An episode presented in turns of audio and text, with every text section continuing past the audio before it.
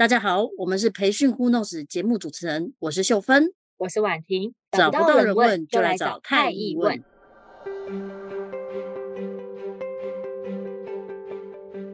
提醒大家订阅太易电子报跟人才发展 Good Timing 频道。就让我们用太易的仪式开始今天的分享吧。Super！哎，婉婷，又到了第四 Q 最忙碌的时候，哎。哦，太一的摇滚季也开始，相信也是很多 HR 的摇滚季。跟你问一下，如果我们现在开始做训练培训规划的时候啊，需要注意哪一些东西，或是哪一些事情我们要考虑进来嘞？你可以先来谈，就是规划培训时候会遇到的迷失。主管说的都是对的吗？不是每一个主管他都是训练设计出身的，所以其实在做培训的部分，他不一定会有概念。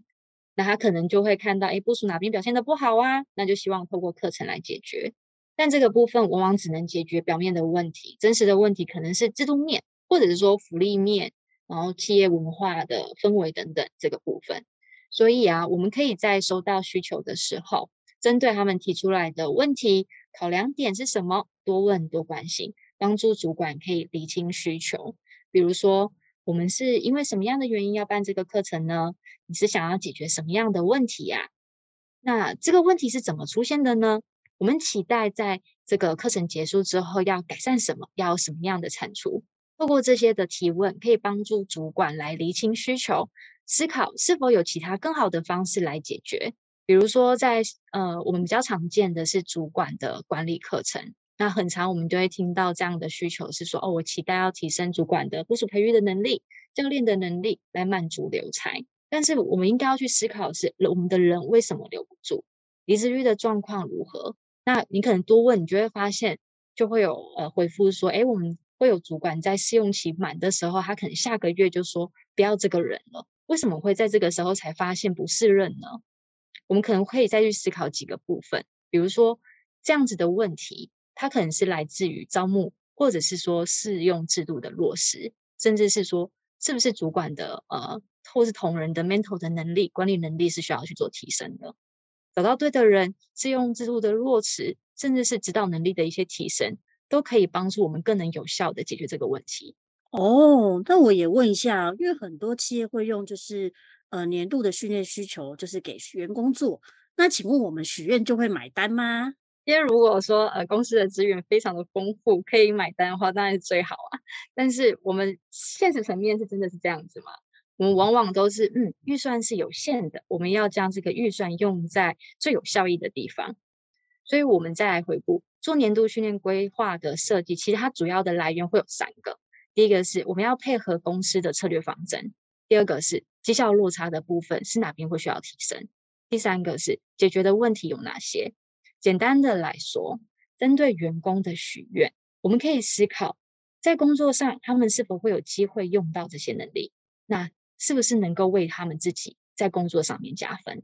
那我也问一下，因为企业也希望就是一堂课程的预算啊，可以让成效极大化。如果我们在一堂课程里面啊，塞很多的项目进去，是不是可以呢？我我我如果说要问我这个问题，我说可以啊。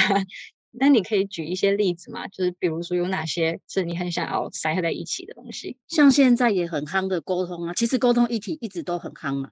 那我们想要谈对上沟通、跨部门平行，甚至是对下，还有对客户的冲突的沟通，是不是有机会在一堂课程之中完成呢？如果是这样，你刚刚提到几个，你看向上、跨部门、平行、对下，然后冲突的，总共有五个单元嘛。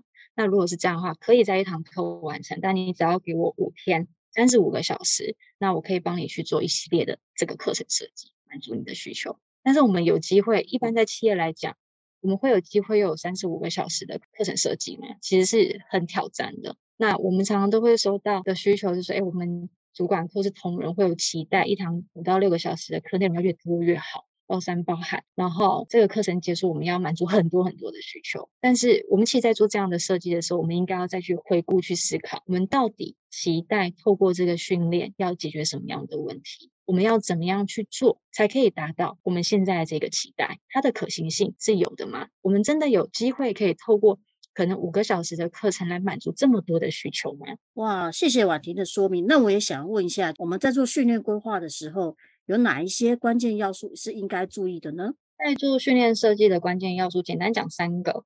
第一个是我们常常都在讲的，要以终为始。培训设计要用以终为始的角度来思考。比如说，我们期待透过这个训练要达到什么样的效益，要改善什么样的问题，期待要产出什么样的结果。那第二个部分是，如果能够有机会，希望可以邀请主管要投入。为什么？因为其实在做课程的结束，其实才是实际运用、实际落地的开始。那如果说这个时候我们有机会可以邀请主管的支持，那就会显得相当的，就是很，我觉得会相当的棒。因为比如说，我们回到了岗位当中，那学员他可以去做实际的练习，主管就可以在这边协助，针对学员实际运用的状况，给予比较有高度的一些呃回馈跟鼓励，就可以帮助他们整个练习的循环可以做得更好。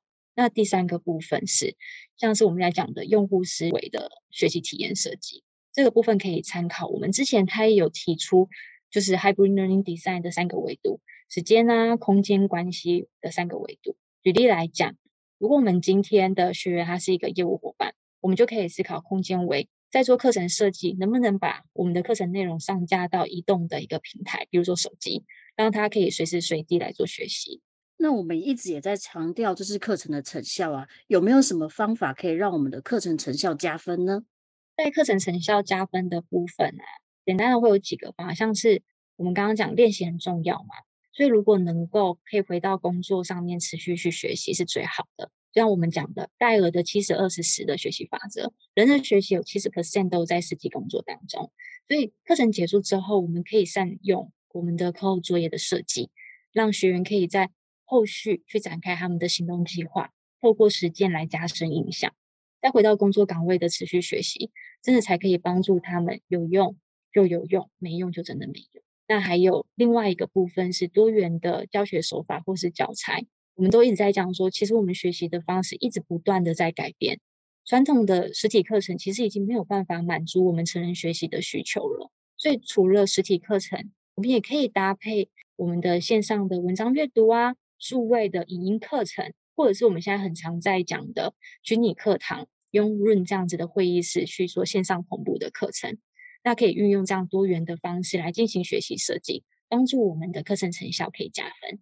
今天的内容非常的丰富，大家还记得我们谈了哪一些重点吗？呃，在做训练规划的时候，可以避开规划培训的一些迷思。那再来，我们在做规划的时候，要把控关键的要素。最后呢，也提到了成效，我们如何善用一些方法，让成效加分。提醒大家订阅太易电子报，还有人才发展 Good Time 的频道。每个月二十号，欢迎收听培训 Who Knows。